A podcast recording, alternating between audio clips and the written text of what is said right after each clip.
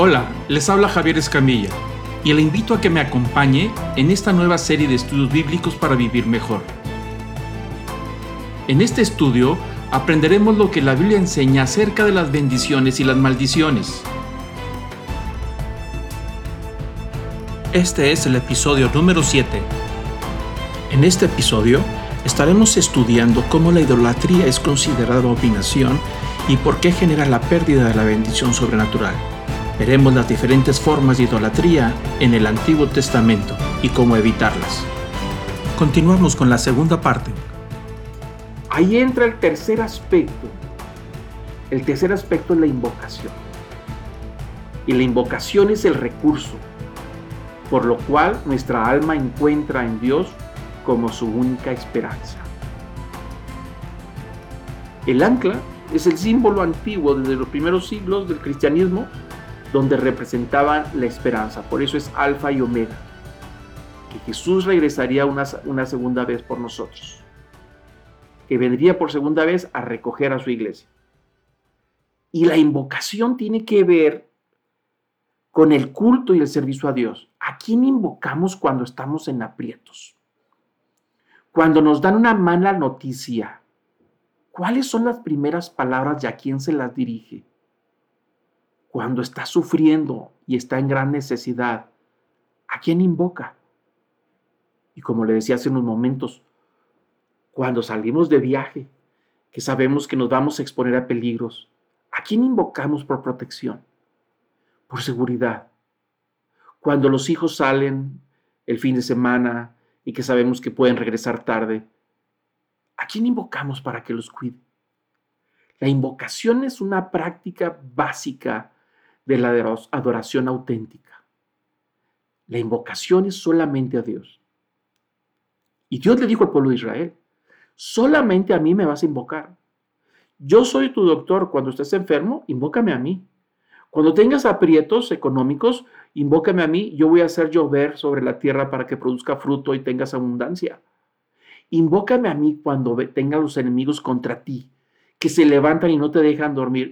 invócame a mí, yo soy tu protector, yo soy tu guardador, yo soy tu bandera, yo soy el que pelea por ti. La invocación es un elemento importante para saber a quién adoramos y quién es nuestro Dios y sobre quién descansa nuestra seguridad y la tranquilidad de nuestra alma. El Salmo 73, versículo 25, hace unas preguntas muy interesantes. Dice, ¿a quién tengo yo en los cielos si no es a ti? Y fuera de ti, nada deseo en la tierra. Mi carne y mi corazón pueden desfallecer, pero, pero Dios es la fortaleza de mi corazón y mi porción para siempre. Esta pregunta nos debemos de hacer. ¿A quién tenemos en los cielos? A veces decimos, y lo decimos con, con con sinceridad, con buena intención y decimos, bueno, este, mi abuelito que me está viendo en el, en el cielo me está protegiendo. Allá tenemos, ya se nos fue nuestra madre, nos está cuidando desde el cielo. Ya nos está, tenemos un, un hermanito menor que se fue primero y es un angelito y desde allá nos está vigilando. ¿Quién tenemos en el cielo para que nos cuide? ¿A quién tenemos? El Salmo dice, ¿a quién tengo yo en los cielos? Sino a ti, Señor. Y fuera de ti, no deseo nada en esta tierra, ni voy a confiar en nadie. Mi carne y mi corazón pueden desfallecer, es decir, soy frágil y débil, porque nos enfermamos y luego nos deprimimos y luego nos entra la angustia y luego nos da inseguridad. Si todo eso es parte de la naturaleza humana, a veces llega y a veces se va, pero en momentos de crisis, tú eres el Dios de mi fortaleza, tú fortaleces mi corazón y tú eres mi porción para siempre. Es decir, cuando dice mi porción, se está refiriendo a la herencia que nos toca. Tú eres mi herencia. Tú eres la doble bendición para mi vida. Debemos de preguntarnos a quién tenemos. ¿Algún familiar? ¿Alguno que han recomendado? Hay seres humanos que vivieron una vida cristiana reconocible, muy buena, auténtica y digna de aplaudir y, entonces ya cuando se mueren decimos, bueno, ya lo tenemos en el cielo, ahora nos está ayudando a nosotros. ¿Quién tiene en el cielo? Es el Dios de los ejércitos, el Dios creador, aquel que es el novio y que ha venido a bendecirnos sobrenaturalmente, que quiere relacionarse con nosotros, ese es el que tenemos en el cielo. ¿O tenemos a alguien más? ¿O tenemos a una fuerza más? Llámese un ángel, un espíritu, lo que sea. ¿A quién tenemos? ¿A quién invocamos que está allá? Que desde los cielos nos mira. ¿A quién le soltamos esas palabras que nos están viendo? Decimos, es tú que nos estás viendo desde el cielo. Tú que guarda mi camino, guarda mis pasos. ¿A quién? Hebreos 6, versículo 18 también nos da esta palabra muy interesante acerca de la de esperanza, de quien invocamos, a fin de que por dos cosas indutables, dice la Biblia, en las cuales es imposible que Dios mienta, seamos grandemente animados los que hemos huido para refugiarnos, es decir, que nos refugiamos en Él, echando mano de la esperanza puesta delante de nosotros. Está diciendo esta parte del libro de Hebreos, en la Biblia, en el Nuevo Testamento, que hay dos cosas que Dios no va a poder mentir y que tenemos que estar bien seguros y confiados totalmente en Él cuando estemos en apuros, en aprietos, en crisis, desanimados o enfermos y que podemos refugiarnos en Él. Y dice, echando mano de la esperanza puesta delante de nosotros. De eso nos vamos a agarrar. ¿Qué tenemos adelante para tomarnos en caso de que se nos venga la tormenta en el mar? Cuando el barco tambalea y que se ven los nubarrones oscuros en el horizonte, y los rayos, los rayos relapagando y se ve de día y luego de repente ya es de noche y empieza la lluvia y el barco parece que se voltea. ¿De dónde te agarras? No hay dónde. Te lleva y te sacude así y deshace y la noche y el día ya es lo mismo. Y no encuentras la salida ni la entrada, no sabes si vienes o vas, no sabes si es de noche, no sabes si estás dormido o estás despierto. ¿Qué hacemos ahí? ¿De dónde te, te tomas? que ni los consejos de los mejores amigos, amigos sirven. Y por más libros que te traigan para que los leas, no te sirven. Porque te dicen cosas muy bonitas, pero no te puedes tomar de eso. ¿De dónde te tomas? Tienes que tomarte de algo sobrenatural que esté por encima de la tormenta de lo que se está moviendo. El barco se mueve y tú estás en el barco y se sacude y da casi vueltas. Y las amenazas de la tormenta, de las olas, del viento, de los relámpagos, de la oscuridad, ahí está todo. ¿De dónde te agarras? Y dice el libro de Hebreos, echando mano de la esperanza que está delante de nosotros, la cual tenemos como ancla del alma. Una esperanza segura y firme que penetra hasta detrás del velo donde Jesús entró por nosotros para como precursor, hecho según la orden de Melquisedec, según el sumo sacerdote para siempre. ¿Qué está diciendo el libro de Hebreos? El libro de Hebreos está diciendo que antes en la religión judía nadie podía entrar al lugar santísimo, nadie podía entrar al lugar santo, solamente los sacerdotes. Y una vez al año entraba al lugar santísimo el sumo sacerdote para hacer expiación y perdón de los pecados de todo. Y había un velo que separaba el lugar santísimo del lugar santo, un velo engrosado a través de las generaciones por las vestiduras de los sumos sacerdotes. Cada vez que se moría un sumo sacerdote, colgaba su vestidura con la que había servido toda su vida. Y se iba engrosando, cada vez más y más y más. Algunos dicen que en los tiempos de Jesús ese velo llegó a medir cerca de tres metros de grueso, difícil de entrar y penetrar. No había manera para, para el judío común acercarse y encontrar ese, ese socorro. Siempre era a través de alguien que tenía que acercarse con el sacrificio y llegaba al lugar santo. Hasta ahí llegaba.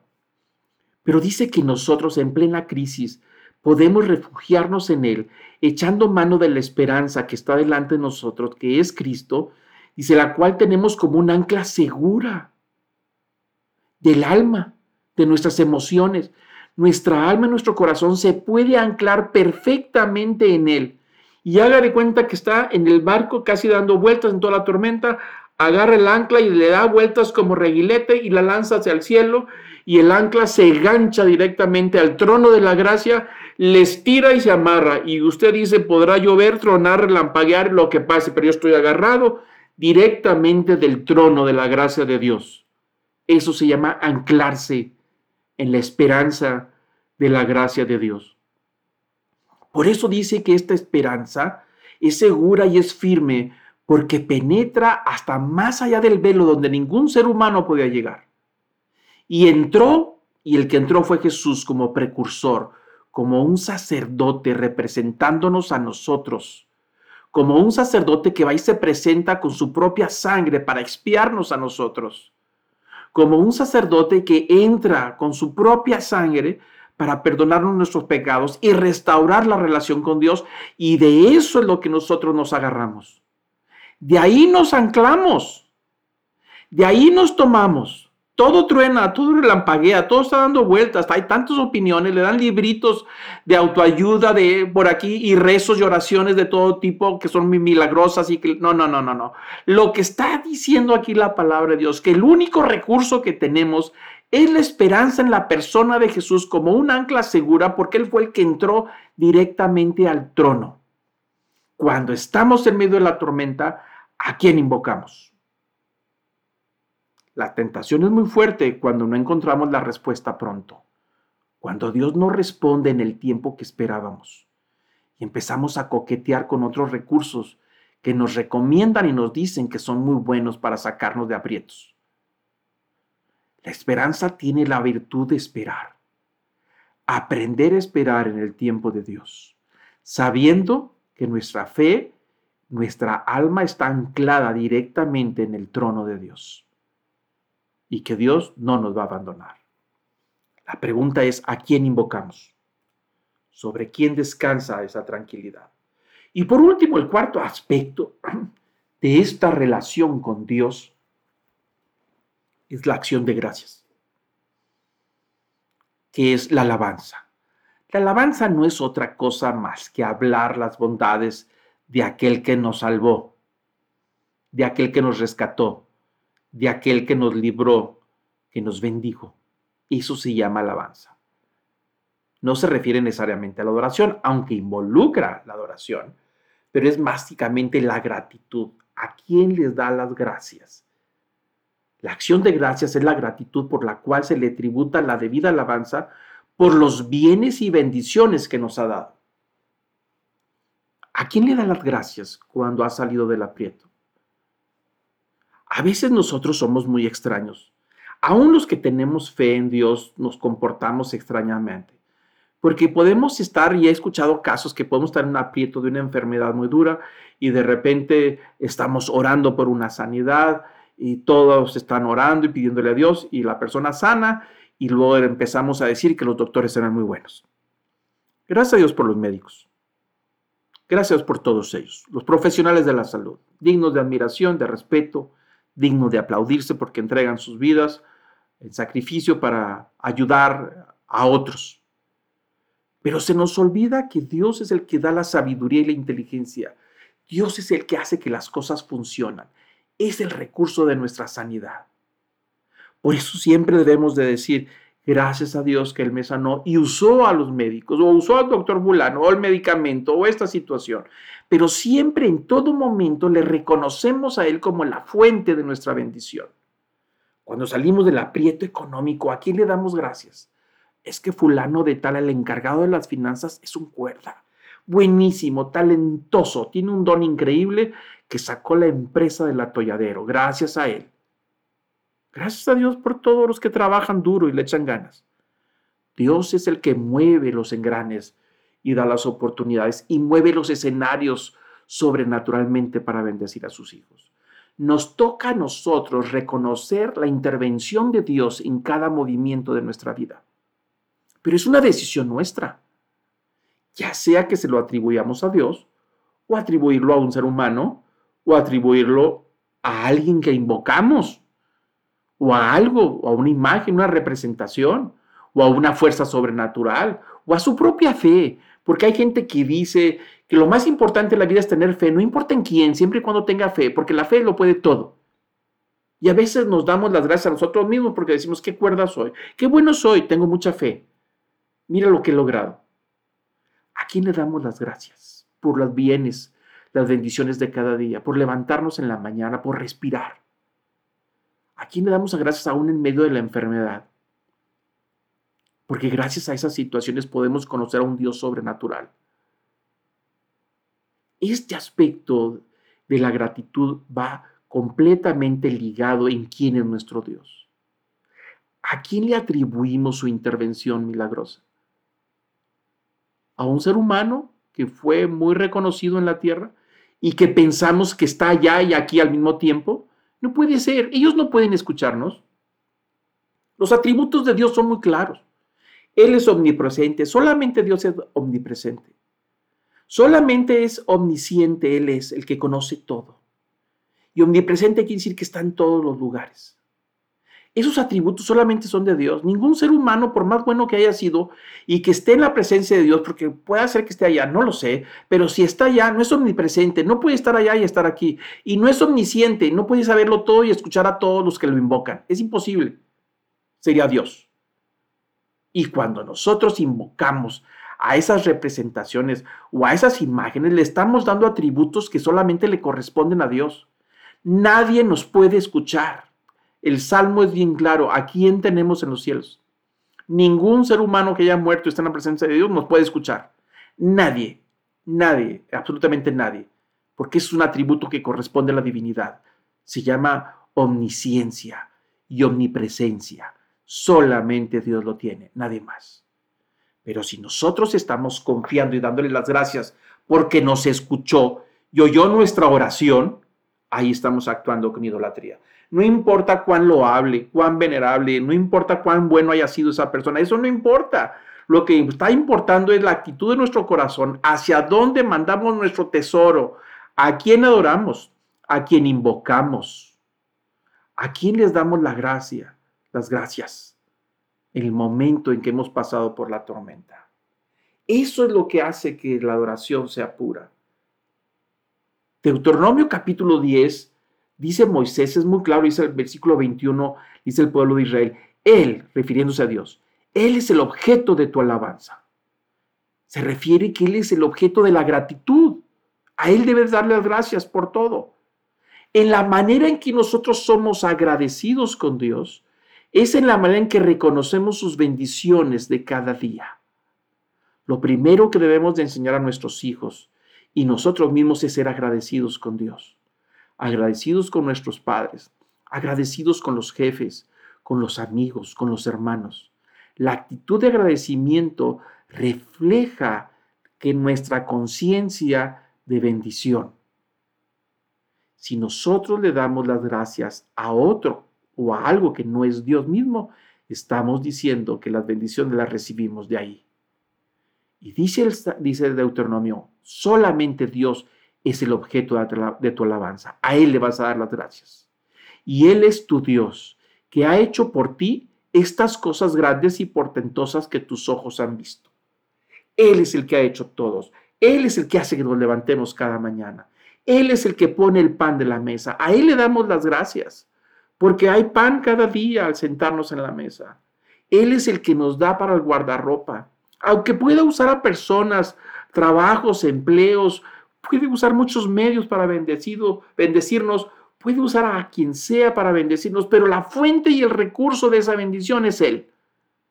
Por eso cada cosa que hacemos cada día, de lo que tenemos y de lo que no tenemos, de lo que Él nos ha dado y de lo que nos ha quitado, debemos de ser agradecidos. Es alabanza, porque la alabanza va más allá de las palabras. Es reconocer sus atributos y reconocer su poder y reconocer sus bendiciones. Dice Deuteronomio, Él es tu Dios que ha hecho todo por ti. Ha hecho estas cosas para ti, grandes, poderosas, portentosas, que tus ojos son testigos de lo que he hecho. Así es que bueno, tenemos estos cuatro elementos. La adoración, la confianza, que es la fe, la invocación y la acción de gracias que es la alabanza. Considerando estos cuatro aspectos, podemos identificar con facilidad cuando nuestro corazón se ha desviado hacia la idolatría. También nos ayuda a identificar algunas formas de ídolos modernos, como el dinero, el poder, la belleza y la fama. Algo que tocaremos en una de las sesiones más adelante. Los ídolos modernos. Pero muy bien, vamos a regresar con el tema de Israel después de esta explicación de lo que consiste la idolatría. Las diez plagas en Egipto tenían como propósito destruir estos cuatro conceptos en la mentalidad de los israelitas por 400 años de convivir con los ídolos. No solamente el propósito de las diez plagas cuando Dios quiere liberar al pueblo de Israel.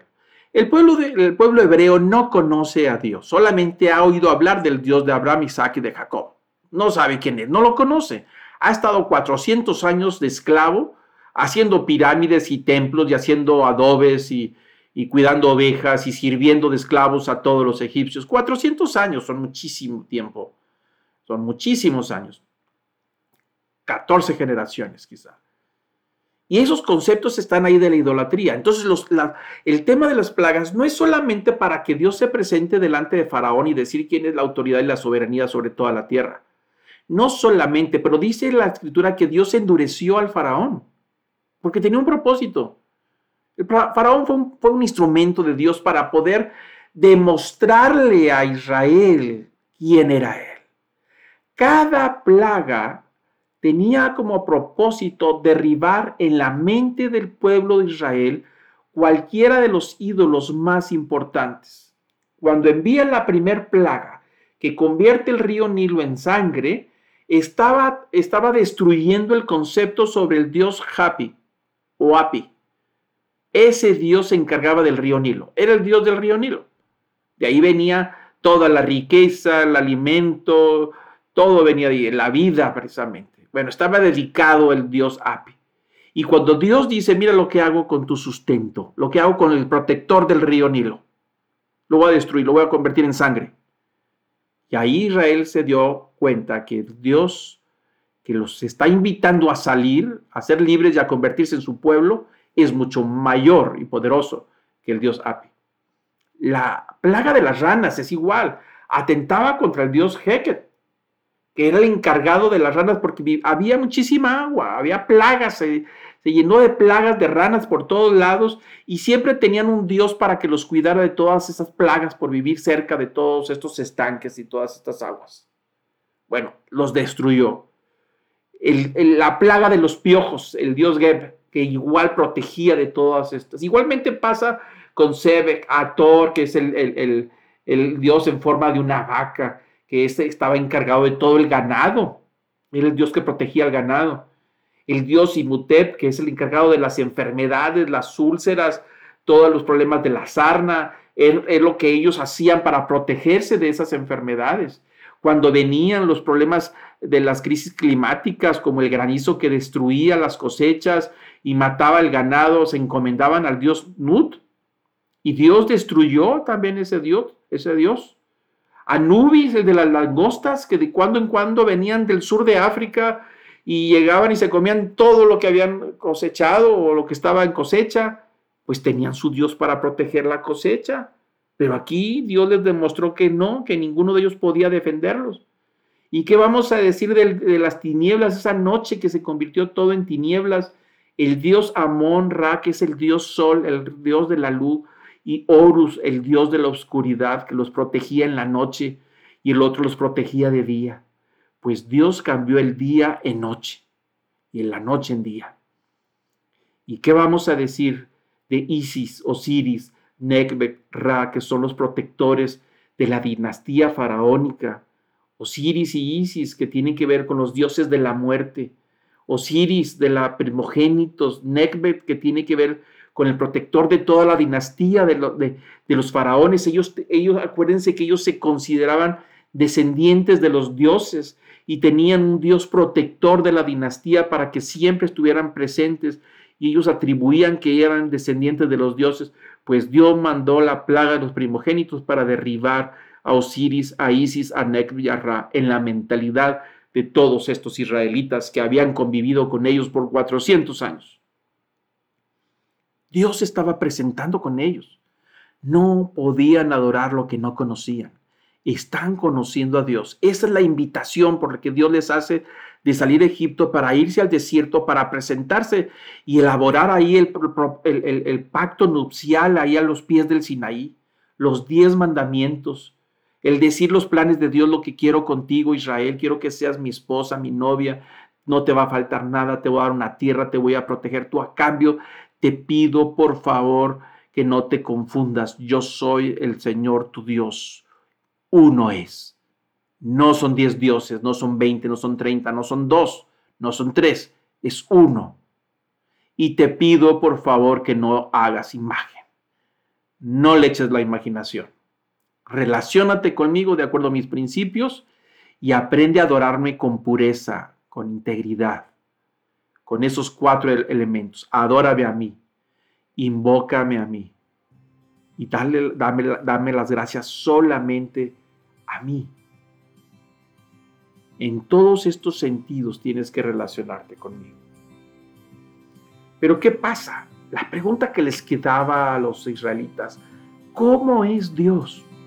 ¿Cómo es el novio que les está presentándose con tanta majestuosidad y tanto poder con las famosas plagas y luego abrió el mar rojo y los llevó al desierto, dos millones de, de, varones, sin contar mujeres y niños, todo un pueblo, una nación después de 400 años, los está formando, pero ¿cómo es este Dios que nos ha sacado con majestuosidad? Nos dice que salieron de Egipto y hasta venían con oro y plata que que el mismo faraón les dio y les financió el viaje. Dijo, váyanse ya, llévense esto para el camino, llévense lo que quiera, pero váyanse ya. Así que venían bien financiados por los egipcios. Traían mucho oro y traían mucha plata, traían muchas cosas. Pero ¿cómo es ese Dios? La pregunta que se estaban haciendo. Israel, el pueblo de Israel, había entendido el primer mandamiento respecto a quién. Eso sí lo tenía claro. ¿Quién es? Es decir, adorarlo pero le queda una pregunta, ¿cómo es? Ya sabemos que es el Dios de Abraham, Isaac y de Jacob, eso ya lo sabemos. Él quiso un pacto con nuestro padre Abraham, de darnos una tierra, ya sabemos quién es Él. Pero ¿cómo es? Entonces, ¿cómo deberían de adorarlo? Esa es la pregunta que queda, dependiendo de cómo es.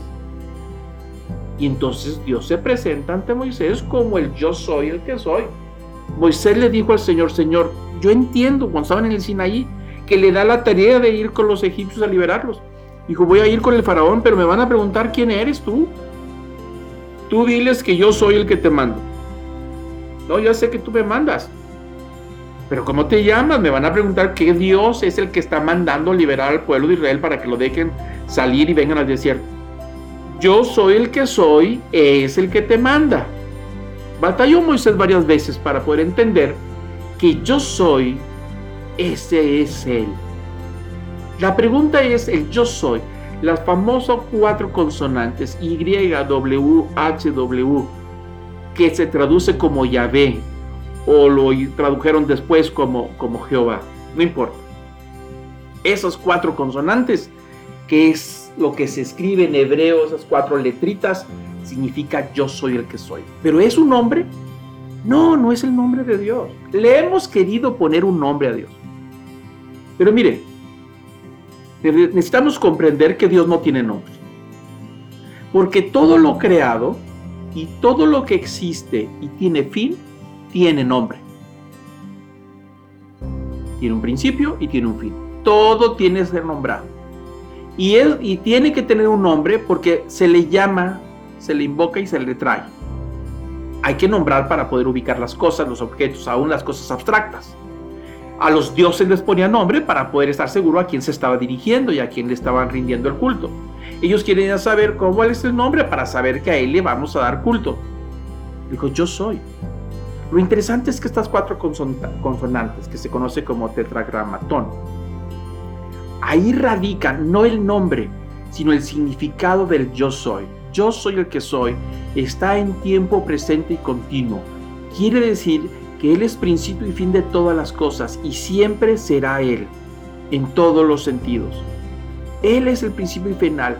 No, tiene, no es manera de nombrarlo porque nadie tiene que ubicarlo. No tiene nombre. Pero de una manera u otra había que identificarlo. Pero Él se identifica como el, el Dios de Abraham, Isaac y de Jacob. Por eso le dice, no me pongas nombre. Eso estaba prohibido pronunciarse, esas cuatro consonantes. No se deberían de pronunciar. Cuando ellos hacían referencia a ese Dios de Abraham que los sacó de Egipto y que hicieron un pacto y que los estaba bendiciendo, hablaban de él como el nombre, decían el nombre o decían Adonai. Porque tratar de ponerle un nombre es tratar de manipularlo, es tratar de sujetarlo, traerlo del mundo espiritual y ponerlo en el mundo terrenal para poder sujetarlo y hacer lo que queramos con él, que eso es lo que hacemos con los ídolos. Por eso el segundo mandamiento del pacto tiene como propósito decirle a este pueblo que él desposa, que es Israel, que evite imaginarse cómo es el esposo para que no lo manipule ni lo controle. Así que el primer pecado de Israel tenía que ver con tratar de representar el poder, fortaleza y prosperidad del Señor con el becerro de oro. Esos mismos días, ahí, después de haberles dicho que es el Dios de Abraham, el Dios de Isaac y Jacob, que los hizo libres de Egipto y que ahora les va a dar un cielo nuevo, una tierra nueva, les va a dar un territorio, los va a bendecir, los va a hacer su esposa, ahora va a ser su Dios, todo muy bien. el pueblo de Israel venía muy contento. Y Moisés se fue a hablar con Dios, estuvo allá en el, en el Sinaí y no bajaba. Habían pasado muchísimos días. Estos, el pueblo de Israel acá abajo, desesperados porque Moisés no bajaba, hasta que se hicieron y convencieron de poder adorar a Dios. Querían adorar a ese Dios que los sacó de Egipto. Ellos querían hacer algo bueno. Querían agradecerle por todas esas bendiciones de haberlos hecho libres. Pero miren lo que sucedió. ¿Por qué representaron ellos a un toro? Éxodo registra este evento en el capítulo 32, cuando el pueblo de Israel se desesperó porque no veían a Dios. Nomás escuchaban truenos y veían nubes y sabían que algo estaba sucediendo en la cúspide del Sinaí, ahí estaba Moisés, algo estaba sucediendo, pero ellos no sabían que nadie se podía acercar. Y se desesperan. Y entonces empiezan a apuntar zarcillos de oro que tenían ahí, eh, se los trajeron a Aarón, hermano de, de Moisés, y él los tomó de las manos de ellos y les dio forma con buril e hizo de ello un becerro de fundición. Entonces dijeron, Israel, estos son tus dioses que te sacaron de la tierra de Egipto. Note lo que dice, se están equivocando. Estos son tus dioses que te sacaron de la tierra de Egipto. Lo que decía el primer mandamiento, escucha Israel, el Señor, tu Dios uno es, no son dioses, es uno. Y dice ahí en Éxodo 20, yo soy el Dios que, de Abraham, el que te sacó de Egipto. Y entonces ellos están diciendo que son los dioses los que lo sacaron de Egipto. Versículo 5 dice, y viendo esto Aarón edificó un altar delante del becerro y pregonó, es decir, declaró Aarón y dijo, mañana será fiesta para el Señor. En sus Biblias lo puede ver. La palabra Señor se refiere a Jehová o Yahvé. Entonces él está diciendo ahí, hagamos el becerro, lo hicieron, hicieron un altar, y mañana será fiesta de agradecimiento a Jehová, en forma de becerro. El problema es que ellos querían representar el poder de Dios que los sacó de Egipto, esa fortaleza que vieron para abrir el mar rojo, la prosperidad con que venían en sus manos con oro y plata, ellos querían darle las gracias a Dios y lo representaron con lo que ellos conocían, porque en Egipto el toro representa el poder, la fuerza y la prosperidad. Y entonces así representaron a Dios. Cometieron el error de lo que Dios les había dicho que no hicieran. Batallaron para hacer el cambio mental de una revolución del concepto de un solo Dios y que este Dios es espíritu. Ahí aparece el primer pecado.